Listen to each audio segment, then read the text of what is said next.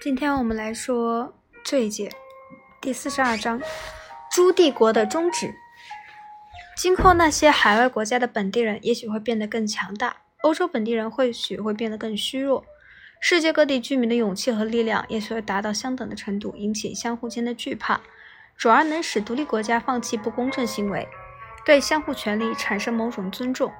所有国家之间广泛的贸易自然会，或者更确切地说，必然会带来知识和各种进步的相互交流。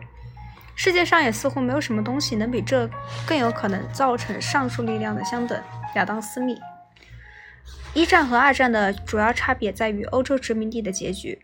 欧洲对殖民地帝国的控制因第一次世界大战被削弱，但没有遭到彻底破坏。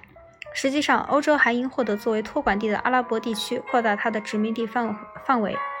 相反，二战之后，不可阻挡的革命浪潮席卷诸殖民帝国，极其迅速地结束了欧洲的统治。欧洲在19世纪最后二十年中迅速获得其大部分殖民地。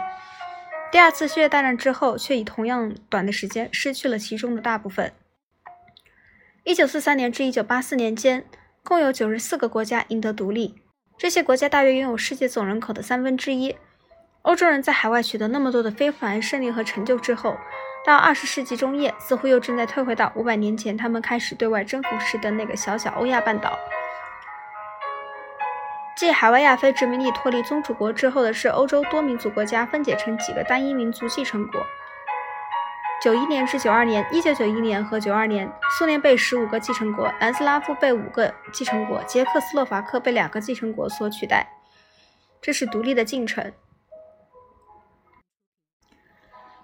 马来亚已于1963年同新加坡、沙劳越和沙巴、英属北婆罗洲联合起来，组成马来西亚，人口1000万。坦格里卡卡和桑给巴尔于1964年联合起来，组成坦格尼卡和桑给巴尔联合共和国，即坦桑尼亚。下一节我们会讲第一节殖民地根革命的根源。